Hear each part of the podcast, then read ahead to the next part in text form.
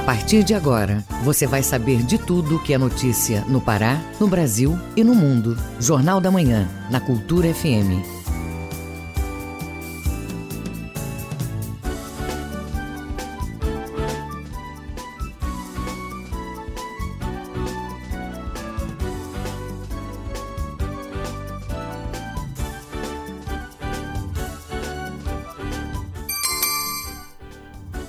Sete horas, bom dia, ouvintes ligados à Cultura FM no Portal Cultura. Hoje, sábado, 27 de junho de 2020. Começa agora o Jornal da Manhã com as principais notícias do Pará, do Brasil e do mundo. A apresentação é minha, Felipe Feitosa. Participe do Jornal da Manhã pelo WhatsApp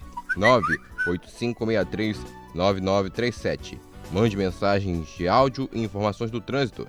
Repetindo o WhatsApp 985639937. Os destaques da edição de hoje. Golpe na internet faz mais de 90 mil vítimas em menos de 24 horas. Pesquisa do Diese Pará aponta crescimento do desemprego em Belém. Academias de ginástica reabrem na capital. Pará prorroga vacinação contra a febre aftosa até o dia 30 de junho. Apreensão de drogas bate recorde no Pará. IBGE aponta que mais de 15 milhões de pessoas estão afastadas do trabalho devido à Covid-19. Cartilha reforça direitos de pacientes com transtorno mental em conflito com a lei. Tem também as notícias do esporte. Vem aí um novo Mangueirão com capacidade para 55 mil torcedores e o Campeonato Paraense ainda sem data para recomeçar. E ainda nesta edição, quase 40 milhões de brasileiros terão direito ao auxílio emergencial neste sábado. Saiba como vai funcionar o programa Enem Pará, plataforma que auxilia os candidatos ao exame neste ano.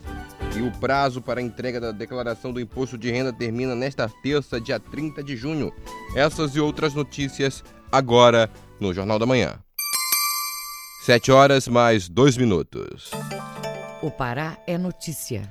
O governo do Pará lançou, lança nesta segunda-feira o programa Enem Pará, uma plataforma voltada para atender estudantes da rede pública de ensino que este ano disputam uma vaga no ensino superior por meio do Enem. A reportagem é de Raiane Bulhões, da Agência Pará de Notícias. O governo do Pará lança nesta segunda-feira, dia 29, o programa Enem Pará. Trata-se de uma plataforma digital com mais de mil videoaulas exclusivas, além de textos, simulados e exercícios. A ferramenta é direcionada aos estudantes que vão fazer o Exame Nacional do Ensino Médio, o Enem.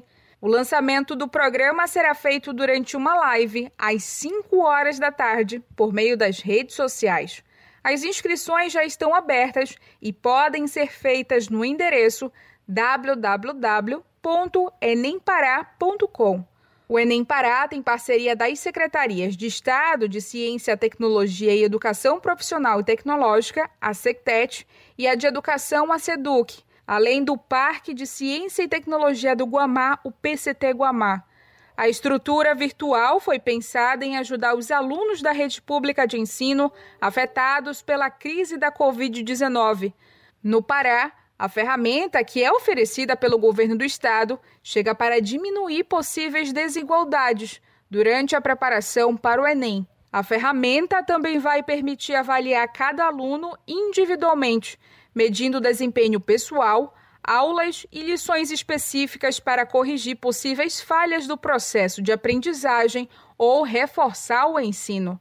Lembrando que o governo do estado tem utilizado recursos tecnológicos e o ensino à distância para manter a rotina de estudo, mesmo com a suspensão das aulas presenciais por meio da TV Cultura no programa Educação por Todo o Pará. Reportagem Raiane Bulhões. Agora a próxima notícia, vamos saber sobre um grupo de gestores da região sudeste paraense que decidiu que balneários não serão abertos ao público durante o mês de julho. A medida tem por objetivo conter a disseminação do coronavírus. Confira os detalhes com o repórter Isidoro Calixto. A medida foi tomada pelos 12 prefeitos da região em atendimento a uma recomendação do Ministério Público do Pará, no sentido de evitar a disseminação do novo coronavírus. As praias das cidades de Conceição do Araguaia, Floresta do Araguaia, Santana do Araguaia, São Félix do Xingu e Xinguara não poderão receber banhistas. É o que diz Oswaldinho Assunção, prefeito de Xinguara. Nós achamos por bem, em consenso com todos os prefeitos e com o Ministério Público também, a gente fazer uma restrição ao uso dessas praias ah, dentro do Rio Araguaia. E foi feito o decreto, né, a recomendação do Ministério Público, ela foi elaborada, já foi encaminhada para os municípios e agora cada município está tá fazendo o seu decreto. O sistema de saúde da região também foi levado em conta para a adoção da medida. Os hospitais possuem capacidade limitada para o atendimento de pacientes. Os prefeitos também alegaram dificuldade em fazer a fiscalização devido à distância entre as praias, como afirma Oswaldinho Assunção. De Santana do Araguaia, descendo aqui para o lado de Xinguara, Pissarra, até Marabá, onde cai no Tocantins, é em torno dos 300 a 400 quilômetros de praia que formam nesta época do ano dentro do rio. E tem muitas ilhas também. Com isso, nessa temporada, todo mundo da região é, voltam para o Rio Araguaia para poder é, usufruir a beleza do rio, que as praias são formadas. O Ministério Público pretende solicitar ao governo do estado que adote medidas de reforço na fiscalização dos balneários durante o mês de julho. Leonardo Caldas, promotor de justiça substituto de redenção, comentou a situação das medidas que estão sendo tomadas no âmbito local, possa haver, se for o caso, algum reforço de, de, endurecimento dessas medidas. Por exemplo, alguns municípios sequer estão cumprindo o decreto estadual daqui do Pará. Então já foi observado isso, foi feito um levantamento e o Ministério Público está tomando as medidas administrativas e judiciais cabíveis para que se faça cumprir. Isidoro Calixto, Rede Cultura de Rádio. Agora vamos às informações do, de outros municípios do estado com o Giro no Interior. O repórter é Bruno Barbosa. As colônias Piriá e 204 receberam nessa semana as equipes da Secretaria de Saúde de Paragominas. Essas ações têm como objetivo atender não só pacientes com Covid-19, mas com outras doenças. Até ontem à noite, as localidades que vão receber as equipes médicas na próxima semana não foram divulgadas. Na região do Lago de Tucuruí, a semana foi de intensa fiscalização aos comerciantes de Breu Branco. Equipes da Vigilância Sanitária Municipal estiveram em vários estabelecimentos, verificando o cumprimento das medidas de higiene e impedir a proliferação do coronavírus. A cidade tem um dos mais altos números de recuperados da Covid no estado. No sul do Pará, o Hospital Municipal Cecília Arraes foi entregue à população de Floresta do Araguaia. A obra foi feita com orçamento de emenda parlamentar conseguida há seis anos e só agora foi concluída. O hospital passa a reforçar a rede de saúde da cidade, principalmente na luta contra a Covid-19. Bruno Barbosa, Rede Cultura de Rádio. Várias ruas da capital paraense recebem as obras do programa Asfalto por todo o Pará. Os detalhes sobre esse trabalho de pavimentação você acompanha na reportagem de Rayane Bulhões, da agência Pará de Notícias. Já estão em operação as obras do programa Asfalto por todo o Pará. A pavimentação, inicialmente, será no distrito de Icoraci, nos bairros do Guamá e Terra Firme. O projeto é uma das ações complementares do programa Territórios pela Paz, o Ter Paz. O governador Helder Barbalho visitou as ruas da capital paraense que receberam as obras do programa. Nós estamos levando pavimentação para todas as regiões do estado. São, neste momento, mais de 55 municípios simultaneamente recebendo pavimentação do governo do Pará. E, claro, Belém tem uma atenção especial de nossa parte e aqui Coraci uh, nós sabemos o quanto a nossa vila querida tem estado abandonada e a intenção do governo do estado é cumprir com a obrigação fazer a pavimentação de ruas, cuidar das pessoas, dar atendimento para a população. Nós que aqui tivemos a oportunidade de entregar o Hospital Abelardo Santos, que tem sido um equipamento fundamental para salvar a vida da população. E com este programa Asfalto por Todo o Pará, seguramente nós estaremos realizando o sonho da população, trazendo infraestrutura, benefícios, valorização dos imóveis, tirando o povo da lama, da poeira, trazendo qualidade de vida. A meta inicial do governo do estado era implantar 60 quilômetros de asfalto novo. Mas o governador Helder Barbalho anunciou que o programa será expandido para 100 quilômetros no território de Belém. Além do asfalto, as vias vão receber serviços de terraplenagem, meio-fio e calçadas em 11 bairros da capital e nos distritos de Oteiro, Mosqueiro e Icoaraci.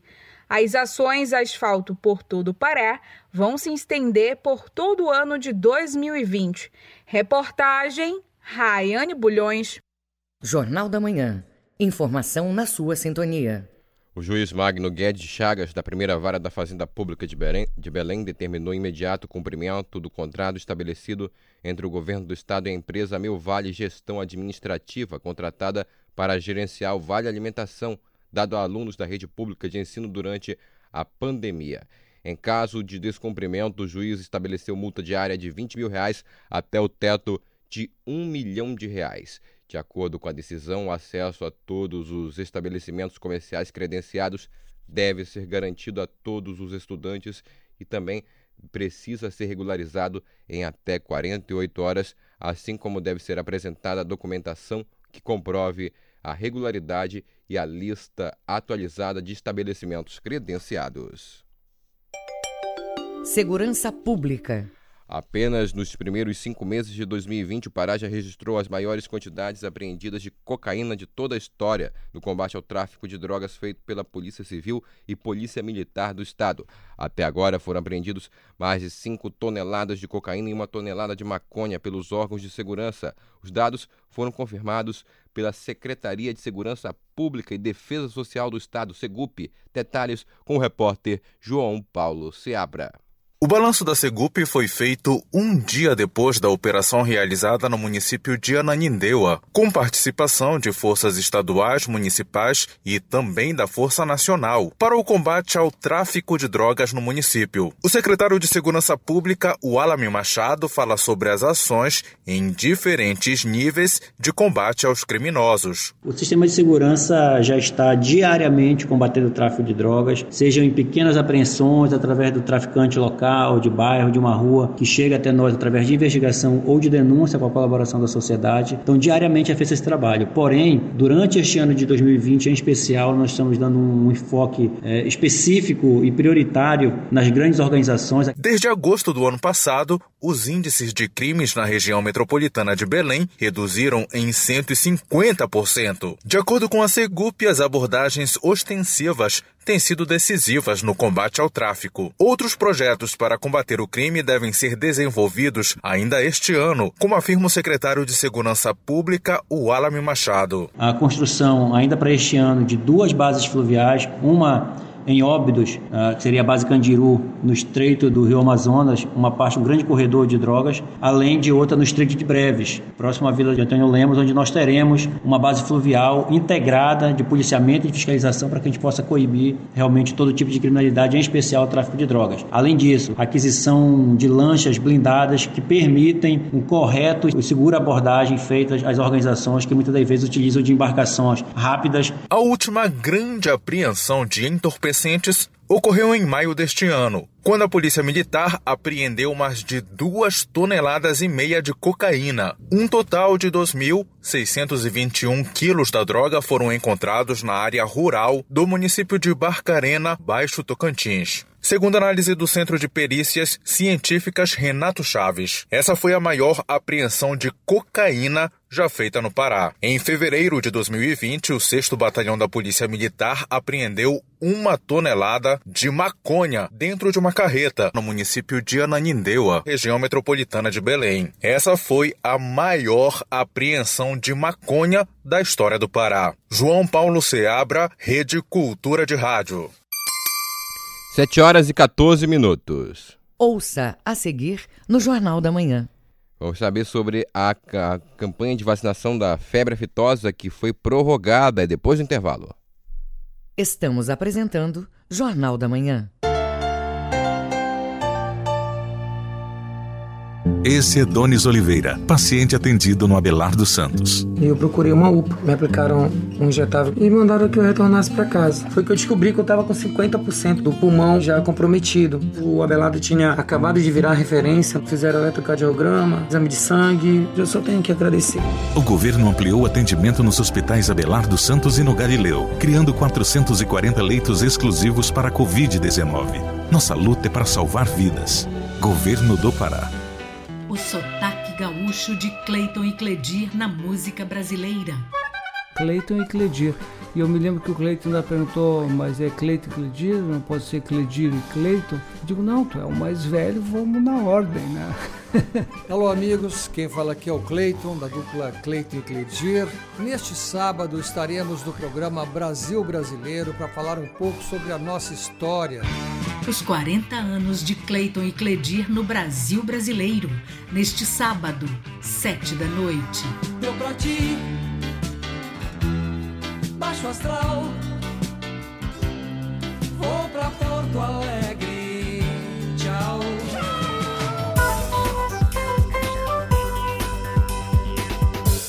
Voltamos a apresentar Jornal da Manhã. Previsão do tempo.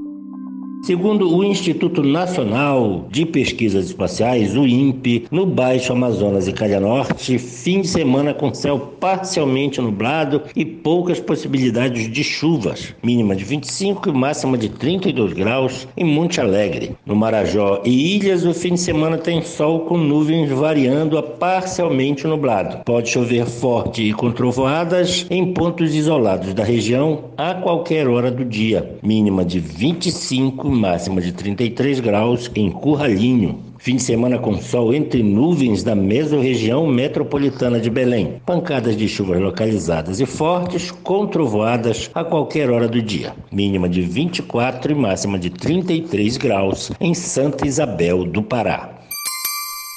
7 horas e 16 minutos. O trânsito na cidade. Vamos saber como está o trânsito agora em Belém, região metropolitana, ao vivo com o repórter João Paulo Seabra. Bom dia, João. Olá, bom dia, Felipe Feitosa, bom dia, ouvintes do Jornal da Manhã. Começamos falando que aqui na capital existem alguns pontos localizados de engarrafamento, de acordo com as informações do aplicativo de mobilidade colaborativo, como por exemplo no bairro dos Jurunas, cerca de um quarteirão antes do complexo de abastecimento, a partir da passagem Limoeiro, a Avenida Bernardo Saião apresenta uma velocidade de mais ou menos 5 km por hora, inclusive com o um registro de um buraco na via, próximo da passagem Helena Dias. É, também falamos que, portanto, nesse trecho, os motoristas precisam reduzir um pouco a velocidade para continuar trafegando. Já no bairro do Guamá, a travessa Francisco Monteiro tem uma velocidade média de 8 km por hora desde a rua Doutor Américo Santa Rosa até aproximadamente a Cipriano Santos, sendo, portanto, três quarteirões com um trânsito um pouco mais lento que o normal para uma manhã de sábado. E quem está se deslocando ali pelo bairro do Marco é, também tem que prestar atenção no, em, no trânsito movimentado nesse momento na travessa Angostura, isso por dois quarteirões, começando pela Avenida Almirante Barroso e por lá a velocidade nesse momento é de cerca de 9 km por hora. Também no bairro, a Travessa da Estrela está um pouco mais lenta nesse trecho que fica ao lado do campus é, de Belém aqui do IFPA atravessa Lomas Valentinas, Valentinas, um pouco mais de um quarteirão também complicado, passando a Avenida Marquês de Herval. E para encerrar, Felipe, nas redes sociais, além de alguns alagamentos que, causa, que foram causados ontem pela chuva, alguns usuários também reclamam de sinais que não funcionam, por exemplo, ali no atalho do 40 horas, e também apresentam alguns defeitos o sinal da Presidente Vargas com a rua Oswaldo Cruz e essa situação acaba, lógico, prejudicando o trânsito. É com você no estúdio, Felipe Feitosa, João Paulo Seabra para a Rede Cultura de Rádio. Obrigado, João, pelas informações do trânsito aqui no Jornal da Manhã. Jornal da Manhã. Informação na sua sintonia. Quase 40 milhões de brasileiros terão direito ao auxílio emergencial neste sábado. Acompanha na reportagem de Ana Luísa Prazer, da Rádio Nacional. A Caixa Econômica Federal divulgou nesta sexta-feira mais uma etapa de pagamento do auxílio emergencial, dessa vez da terceira parcela. Cerca de 31 milhões de brasileiros que receberam a primeira parcela até o dia 30 de abril e não fazem parte do Bolsa Família devem receber o depósito nas contas digitais já neste sábado, dia 27 de junho. A estimativa é que sejam disponibilizados mais de 19 bilhões de reais. Também no sábado, outras 8 milhões de pessoas que foram contempladas com a primeira parcela entre os dias 16 e 29 de maio devem receber a segunda parte do auxílio no valor de 600 reais. Para esse grupo, será depositado mais de 5 milhões de reais em recursos. Também será paga a primeira parcela do auxílio para mais de um milhão de pessoas. Nesse lote remanescente, o investimento será de 700 milhões de reais. Os depósitos serão feitos de forma gradativa nas contas de poupança digitais da Caixa e seguem calendário baseado nas datas de nascimento dos beneficiários. A partir desses depósitos, o dinheiro já poderá ser usado para pagar contas e fazer compras online, como explica o presidente da Caixa, Pedro Guimarães. Poderá usar na sua conta digital no seu Caixa Tem de quatro maneiras diferentes. Poderá pagar contas de água, luz, gás, telefone, pagar boletos diversos, poderá realizar compras na internet, mais de um milhão de sites aceitam o Caixa. E existem mais de 3 milhões de estabelecimentos comerciais. Aos que preferirem sacar o dinheiro ou transferir para a poupança da Caixa ou mesmo para outros bancos, terão de esperar mais um pouco. Esse tipo de transação só poderá ser feita entre os dias 18 de julho e 19 de setembro, de acordo com o calendário baseado na data de nascimento do dono da conta. Os beneficiários do Bolsa Família seguem um calendário à parte que já está sendo finalizado. Na próxima segunda, será realizado o pagamento pagamento para os inscritos que possuem 9 como último número do NIS. E na terça, dia 30, recebem os que têm final zero no número do cartão cidadão. O calendário com todas as datas dessa nova etapa de pagamento está divulgado no site da Caixa Econômica Federal.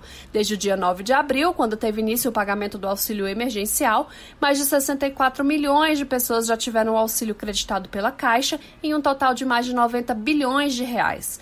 Da Rádio Nacional em Brasília, Ana Luísa, prazer. As academias voltam a funcionar na região metropolitana de Belém a partir do dia 6 de julho. O anúncio foi feito na última quinta-feira pelo prefeito Zenaldo Coutinho, após reunião com representantes da Associação das Academias de Belém. Informações com o repórter João Paulo Seabra. As academias estavam fechadas desde 20 de março e são mais um segmento de estabelecimentos prejudicados pela pandemia do novo coronavírus. Mas durante esta semana, o prefeito de Belém, Zenaldo Coutinho, anunciou nas redes sociais a volta das atividades. Mas já está definida a data, 6 de julho, estão, estão definidos os percentuais né, na faixa de 50%. Para funcionar durante a pandemia, academias que já estão em processo de reabertura tiveram que mudar tudo, desde a grade de aulas até a organização dos espaços. Entre as mudanças estão redução no quadro de aulas em grupo, distanciamento de até 4 metros entre os alunos com demarcações de espaços no chão, restrição ao uso de vestiários, horários de treino específico para grupos de risco e obrigatoriedade de utilização de máscaras. Priscila Leão é personal e proprietária de academia. Ela comenta que algumas adaptações já estão prontas para a retomada. Logo no início da academia, na entrada, os, os, alunos eles serão direcionados a uma área onde terá um tapete sanitizante com a solução antibactericida, álcool em gel 70 e sabonete líquido para ele fazer a primeira higienização. Quando ele entrar, antes de passar pela catraca, pode ser suspensa pela questão da digital, isso é a opção dele. Senão, ele pode dar só o número de matrícula, o nome, que será liberado. As ordens para a reabertura de academias no Brasil estão seguindo orientações de saúde estabelecidas pelos governos locais. De acordo com a pesquisa nacional da Les Mills Brasil, 56% dos frequentadores de academias mantiveram uma rotina de práticas de exercícios em casa na quarentena. Para 57% dos frequentadores, o receio de contágio do novo coronavírus os impede de voltar à academia. A personal e proprietária de academia, Priscila Leão, informa que no primeiro momento algumas atividades e públicos ainda terão restrições. E os planos das pessoas com maior de 55 anos, eles continuam suspensos. A recomendação é que ainda permaneçam em casa. E as atividades de luta, elas estão suspensas também, a princípio, pela solicitação da Organização Mundial da Saúde. A reabertura de academias já foi adotada em outros municípios paraenses. Em Marabá, a reabertura foi autorizada desde o dia 22 de junho e academias devem funcionar com 40% da ocupação máxima. Até o momento ainda não foram divulgadas as orientações para o funcionamento das academias na capital paraense. João Paulo Seabra, Rede Cultura de Rádio. A Agência de Defesa Agropecuária do Pará, Depará, estende a campanha de vacinação contra a febre aftosa de 2020. O órgão quer imunizar mais de 20 milhões de bovinos e 166 mil bubalinos até 30 de junho. Vamos às informações com o repórter Marcelo Alencar. Por causa da pandemia do novo coronavírus e do lockdown realizado em vários municípios do estado, a campanha de vacinação contra a febre aftosa, que deveria terminar no dia 20, foi prorrogada para o dia 30 de junho. O diretor-geral da Agência de Defesa Agropecuária do Estado do Pará, a Depará, Jamir Macedo, aponta como os produtores rurais podem conseguir a vacina e a expectativa da ação. As vacinas elas devem ser adquiridas em uma revenda agropecuária devidamente registrada na Depará e após essa aquisição deve ser exigida a nota fiscal e com a nota fiscal o produtor se dirige a uma unidade local da Depará para que essa vacinação ela seja notificada. Nós esperamos com isso com que haja a imunização acima de 95% do rebanho e com isso a manutenção do status sanitário hoje do estado do Pará. Segundo dados da Depará, o estado tem mais de 20 21 milhão de cabeças de gado, correspondente ao quarto maior rebanho do Brasil. O Pará é também um dos principais estados responsáveis pela exportação de gado vivo para o país. Jamir Macedo explica qual a importância da vacinação e os impactos da falta de imunização para o setor. É de suma importância a vacinação do rebanho por parte do produtor para evitar que ainda permaneça o risco da introdução da febre aftosa no nosso estado e, consequentemente, no Brasil. Uma reintrodução como essa causaria enormes prejuízos ao setor produtivo e à comercialização dos animais, é, até mesmo para exportação. Não vacinar o gado pode resultar em punições que vão desde autos de infração ao bloqueio de propriedade. A vacinação contra a febre aftosa segue até o dia 30 de junho. Marcelo Alencar, Rede Cultura de Rádio. O Mundo é Notícia. Agora informações no Giro Internacional. A reportagem é de Ana Tereza Brasil. Com o surgimento de novos casos de coronavírus no Texas e na Flórida, autoridades determinaram na sexta-feira que os bares fechem novamente e impuseram restrições mais rígidas aos restaurantes, revertendo esforços para reabrir suas economias. O governador do Texas deu até o meio-dia de sexta-feira para que os bares fechassem e determinou que os restaurantes reduzissem a capacidade, enquanto o Departamento de Regulamentação Profissional e de Negócios da Flórida disse aos donos de bares que parem imediatamente de servir álcool em suas instalações. Os anúncios marcaram um grande passo atrás por ambos os estados, dois dos primeiros impulsionadores de reabertura da economia. A Flórida anunciou na sexta-feira surpreendentes 8.942 novos casos de Covid-19. O total de casos nos Estados Unidos aumentou 40.751 na quinta-feira, um aumento diário recorde. As informações são da agência Reuters.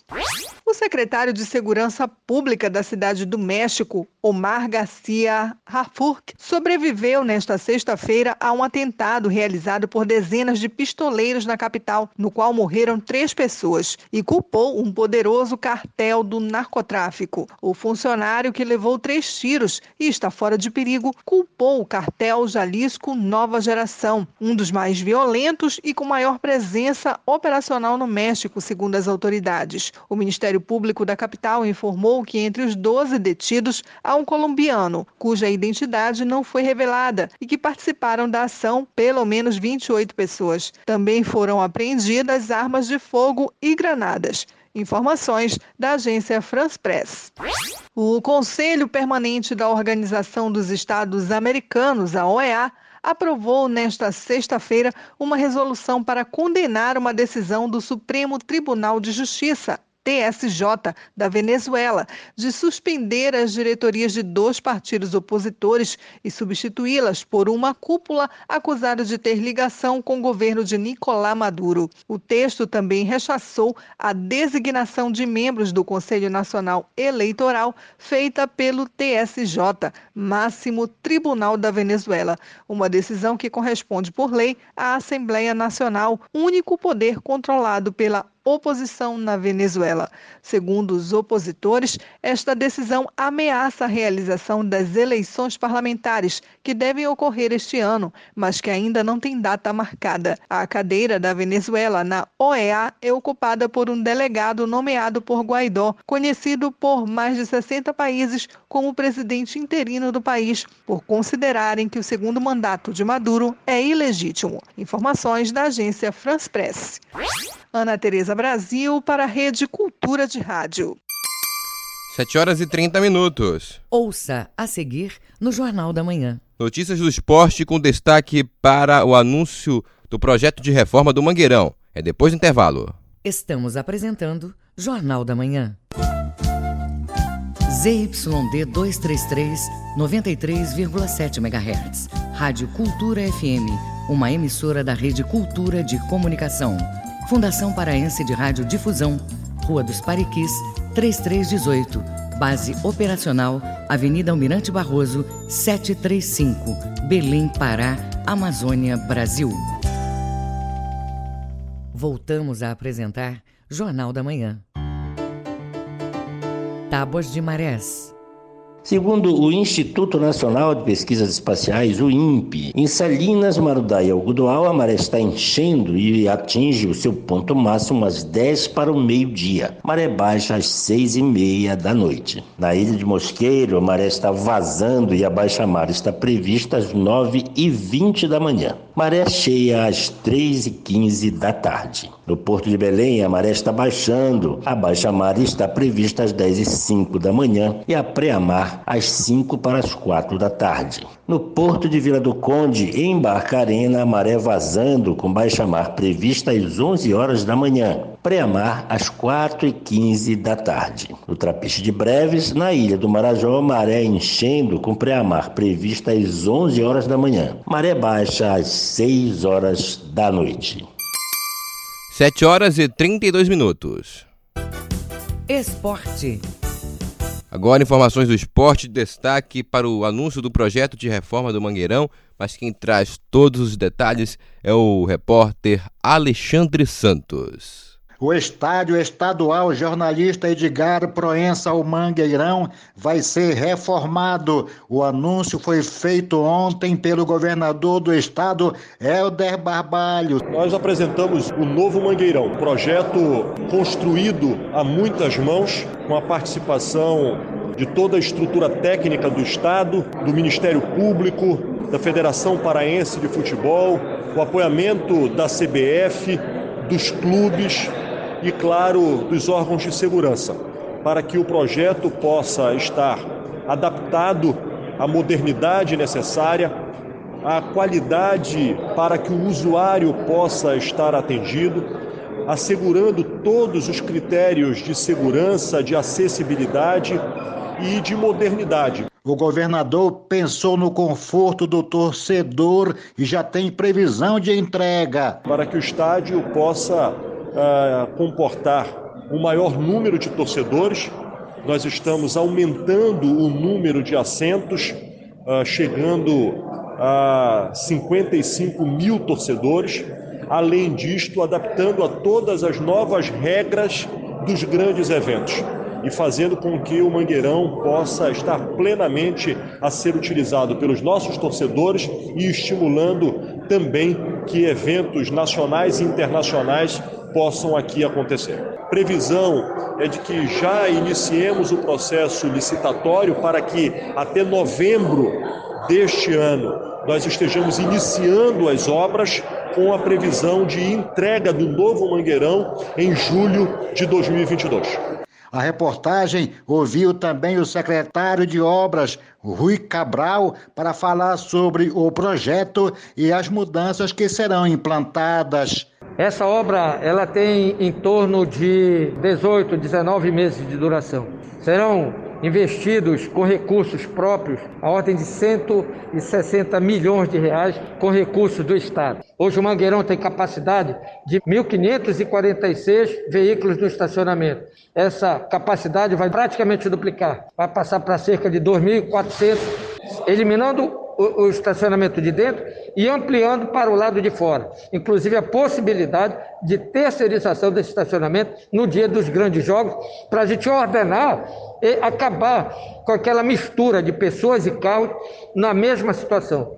A questão de sinalização, orientação até chegar ao estádio, o acesso ao estádio. Haverá um sistema de triagem para os diversos níveis: cadeira, arquibancada, ambulantes, deficientes e ampliaremos a quantidade de catracas. Eliminaremos o fluxo de veículos no entorno, no anel viário do estádio.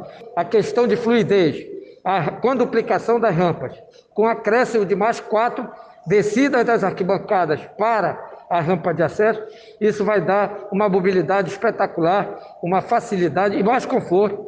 Além de que nós vamos retirar os assentos e vamos colocar cadeiras com encosto. Isso na parte das arquibancadas. Na parte das cadeiras, que nós duplicaremos a quantidade de assentos, serão cadeiras retráteis, inclusive pensando nas pessoas que têm dificuldade de locomoção, as pessoas obesas, assentos exclusivos para essas pessoas. Isso é um pouco do que nós estamos oferecendo de modernidade para o nosso Estado. Sobre o campeonato paraense, o governador aprovou o protocolo. Agora, a Federação Paraense de Futebol vai reunir com os clubes para a tomada de outras providências. Alexandre Santos, para a Rede Cultura de Rádio.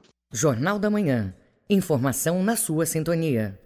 Prazo para entrega da declaração do imposto de renda termina na terça-feira, dia 30 de junho.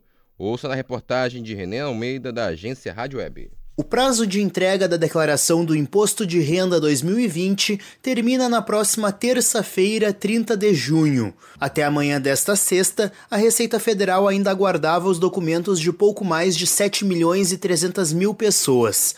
Ao todo, 24 milhões e 600 mil declarações já foram entregues. O supervisor nacional do Imposto de Renda, Joaquim Adir, chama a atenção dos contribuintes para que confiram a veracidade de todos os dados declarados para que possam receber corretamente a restituição. O mais importante é não deixar para a última hora, né? Porque deixa para a última hora e ele precisa ver documentos que podem faltar, ah, dúvidas que ele precisa tirar com, no preenchimento. Então, quem deixa para a última hora acaba perdendo o prazo. A multa para quem não fizer a declaração ou entregar fora do prazo será de no mínimo 165 reais e no máximo 20% do imposto devido. Em razão da pandemia de coronavírus, o prazo para a entrega da declaração foi prorrogado de 30 de abril para 30 de junho. O supervisor avalia que a mudança fez com que menos pessoas deixassem para a última hora. Dentro do quadro se fazia necessário, porque muitas pessoas tinham dificuldade para procurar documentos, né? Então houve um tempo aí para essa adaptação, as pessoas entram em contato com as empresas, as empresas disponibilizar documentação por meio eletrônico, né? achar uma forma de pegar esses documentos sem precisar sair de casa. A primeira ou única cota do Imposto de Renda 2020 vence também no dia 30 de junho, enquanto as demais vencem no último dia útil dos meses subsequentes. Também na terça-feira está previsto o pagamento do segundo lote de restituição do imposto. Agência Rádio Web de Porto Alegre, René Almeida. Levantamento do IBGE revela que mais de 15 milhões de brasileiros tiveram trabalho suspenso em decorrência da pandemia do coronavírus. Desse total, mais de 60% perdeu a renda. Confira os detalhes com o repórter Isidoro Calixto. 15 milhões e 700 mil pessoas foram afastadas do trabalho devido à pandemia no Brasil. Desse total, quase 10 milhões ficaram sem remuneração. Os dados são da PNAD Covid-19 do IBGE. Luiz Cláudio Martins, coordenador da PNAD, falou sobre o levantamento. A taxa de desocupação no estado ficou em 10,8%, fazendo um total de 362 mil pessoas. Em se tratando das ocupações, das pessoas ocupadas e da qualidade desses trabalhos, a pesquisa indica que 51% das ocupações eram informais, fazendo um total de um milhão e meio de pessoas nessa condição. Situação nada favorável e com efeitos na massa de rendimento gerada, que está estimada abaixo de 200 bilhões de reais. No mês de maio, 8 milhões e 700 mil pessoas trabalharam remotamente. G. Souza, que é dramaturgo, conta como foi para se adaptar. Desde quando começou, eu não fiquei sem trabalho, mas nós tivemos que nos readequar na questão do desse fazer cultural, né? Então todo o nosso processo ele passou a ser online, as aulas online, os processos online, e com isso a gente teve que ter essa reinvenção do trabalho, né? Principalmente na cultura. Os trabalhadores domésticos sem carteira foram os mais afetados pela pandemia. Parcela expressiva deles tem renda média abaixo de um salário mínimo. Já os com carteira assinada foram menos afetados, porque têm mais estabilidade. Beatriz Brito, de 31 anos, recepcionista de hotel, diz que foi afastada e viu muitos colegas perderem o emprego. O hotel que eu trabalho teve uma queda de 70% da clientela então, eu peguei uma suspensão. Suspenderam pessoas de vários setores do hotel, não foi só da equipe da recepção. Foram camareiras, algumas chefias. Algumas pessoas que ainda estavam em período de experiência foram, infelizmente, dispensadas, não era interesse da empresa. A pesquisa do IBGE apontou ainda que dos 27,9% da população ocupada, 18,3% trabalharam menos horas do que seu normal. Isidoro Calixto, Rede Cultura de Rádio. Os números da economia. O balanço do Diese Pará divulga a alta do desemprego aqui no estado devido à pandemia da Covid-19. Só em abril, o estado perdeu mais de 9 mil postos de trabalho. Ouça os detalhes com o repórter Marcelo Alencar. A análise do DIESE aponta que todas as 12 regiões de integração do Estado apresentaram alguma queda no número de empregos devido à pandemia. De acordo com o técnico do DIESE Pará, Everson Costa, a capital paraense se destaca com um dos maiores índices de desemprego. A região que mais perdeu pós-trabalhos foi a região metropolitana de Belém, seguida da região dos Carajás. Na sequência, você tem a região do Baixo Amazonas. Para cada regional que nós temos, é importante sinalizar que existe uma dinâmica econômica, existem as especificidades, mas o desemprego chegou para todas, afetando o comércio, o serviço, a indústria e a construção. De acordo com o estudo, no primeiro trimestre de 2020, o número de desempregados em Belém cresceu 18,6%, o correspondente a 16 mil pessoas a mais sem ocupação. Everson Costa diz o que motivou esse número e a expectativa para o mercado de trabalho no segundo semestre. A ideia também deste estudo é mostrar que o que se avizinha, pelo menos até o final desse primeiro semestre, infelizmente é de mais desemprego. Que um segundo semestre sempre se espera uma retomada melhor, ou em termos de injeção de recursos, se espera que a gente possa ter, por exemplo, a entrada de 13 terceiro, no nosso caso aqui no Pará Auxílio de Nazaré, as eleições desse ano, 13 terceiro da, dos empregados com carteira assinada, do setor público, dos aposentados e as festividades final de ano. Atualmente o Pará apresenta um total de 102 mil desempregados. De outubro a dezembro de 2019, o quantitativo registrava 86 mil pessoas desocupadas na capital paraense. Marcelo Alencar, Rede Cultura de Rádio.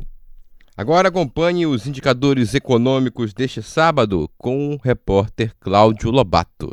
O Ibovespa, o principal índice da Bolsa Brasileira, fechou em queda de 2,24% a 93.834 pontos, terminando a semana com queda acumulada de 2,83%. O índice já caiu 18,86% em 2020. A semana foi turbulenta para investimentos de risco como a bolsa, por causa dos temores com uma provável segunda onda de contaminação pelo coronavírus. Na Europa, os investidores acreditam que o pior já passou, mas nos Estados Unidos o número de casos aumenta, o que pode prejudicar a economia com a necessidade de novas restrições sobre as atividades. No Brasil, o contraponto da crise sanitária foi a aprovação do Marco do Saneamento, que, se sancionado pelo presidente Jair Bolsonaro, pode injetar investimentos de até 700 bilhões de reais no setor. O dólar comercial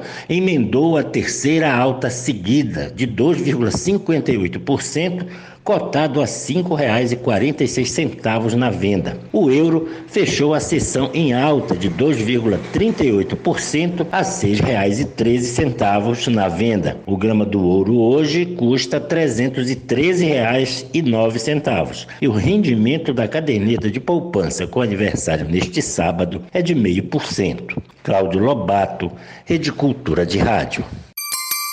7 horas e 45 minutos. Ouça a seguir no Jornal da Manhã. Vamos saber as notícias de Santarém, também detalhes da visita do presidente Jair Bolsonaro ao Nordeste. É daqui a pouco após o intervalo.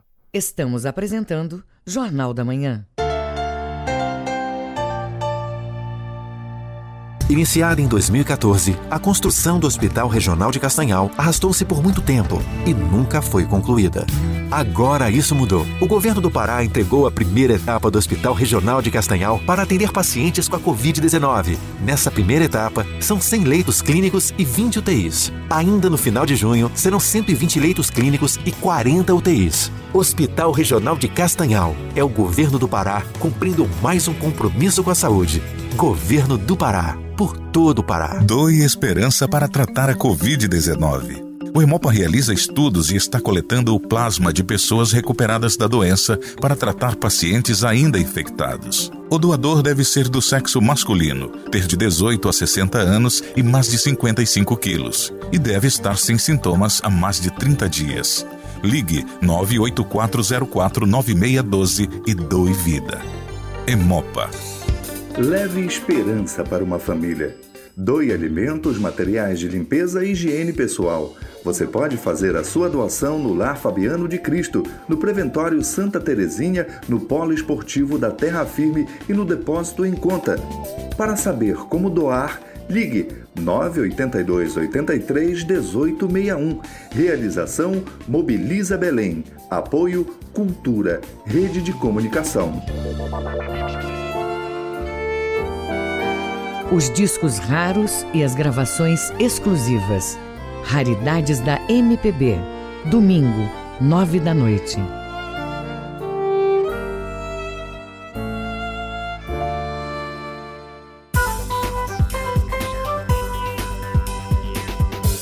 Voltamos a apresentar Jornal da Manhã. Previsão do tempo.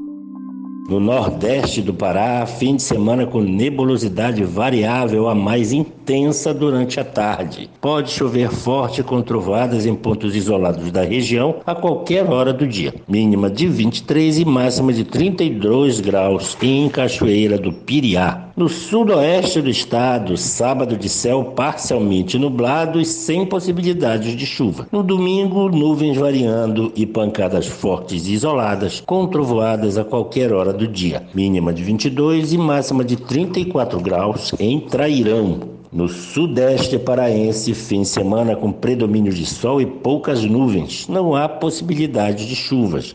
Mínima de 20, máxima de 35 graus em Santa Maria das Barreiras. 7 horas e 48 minutos. O Pará é notícia.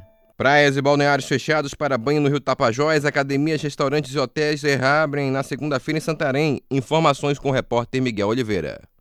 Bom dia, Felipe Feitosa. Bom dia, ouvinte do Jornal da Manhã. Ao contrário do que acontece no sul do Pará, onde a época de veraneio atrai muita gente para as praias, aqui na região oeste do Pará, nós temos um fenômeno inverso, que é o fenômeno da enchente. O rio Tapajós, o principal rio da região, ele continua cheio, quer dizer, atingindo ainda até julho o pique da enchente aqui na região do oeste do Pará, principalmente Santarém, que é uma cidade turística muito conhecida, Felipe, pelas praias, né, por Alter do Chão, mas tem um detalhe a mais. O ouvinte precisa saber que nesse Pará gigante nós temos várias regiões e aqui a estação não é de veraneio, aqui as águas estão cheias, como se diz popularmente. E por isso, mesmo assim, a prefeitura já tem um decreto que, por conta do coronavírus, por conta da pandemia de Covid-19, os balneários e as praias estão interditados aqui no município de Santarém. Não pode frequentar a praia, não pode tomar o banho de rio. Apenas o acesso ao Alter do Chão já foi retomado. Você pode ir ao Alter do Chão, mas você não pode frequentar as praias, assim como as praias de Ponta de Pedras e Maracanã. Um outro detalhe aqui em Santarém é que na área de lazer você tem já a permissão para que pessoas possam fazer exercícios físicos, caminhadas, corridas, pedaladas nas ruas da cidade e inclusive em áreas públicas. O parque da cidade ele continua fechado porque lá está instalado em uma área o hospital de campanha aqui de Santarém. E uma última informação, Felipe, a partir de segunda-feira, Santarém também vai reabrir restaurantes, academias de ginásticas e hotéis. De Santarém, Miguel Oliveira, Rede Cultura de Rádio. Política. Presidente Jair Bolsonaro inaugura Ceará, no Ceará, trecho de transposição do Rio São Francisco. Detalhes com o repórter Yuri Hudson, da agência Rádio Web. O presidente Jair Bolsonaro participou nesta sexta-feira da inauguração de mais um trecho da transposição do Rio São Francisco. O ato ocorreu no interior do Ceará, no município de Milagres, onde foi acionado o sistema de liberação do fluxo das águas. Em seguida, Bolsonaro seguiu para Pena Forte, onde a obra foi inaugurada. O governador do Ceará, Camilo Santana, não participou do evento. Em um post nas redes sociais, ele afirmou que só voltará ao local da transposição após superar este grave momento de pandemia. O governador de Pernambuco também recusou o convite do governo federal. Durante a inauguração, Bolsonaro destacou a importância da transposição do Rio São Francisco. foi recomendação desde o início do governo que não deixaríamos nenhuma obra parada. Isso faz parte desse compromisso nosso. A gente fica muito feliz em trazer água para quem realmente precisa. Agricultura, irrigar terras, levar água para casa do, do cidadão nordestino aqui, que sempre teve carência disso. E é uma novela enorme né, que está chegando ao fim. A obra de transposição das águas do Velho Chico foram iniciadas em 2007, durante o governo do ex-presidente Luiz Inácio Lula da Silva.